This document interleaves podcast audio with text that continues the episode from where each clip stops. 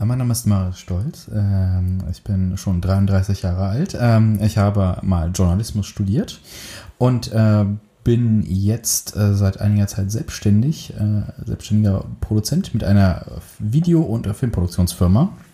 Und äh, unter anderem produzieren wir für die Öffentlich-Rechtlichen ein äh, Format, das sich mit Filmphilosophie und Filmkritik und Filmanalyse auseinandersetzt. Und in einem früheren Leben habe ich tatsächlich mal ähm, für die junge Zielgruppe ähm, Nachrichten gemacht.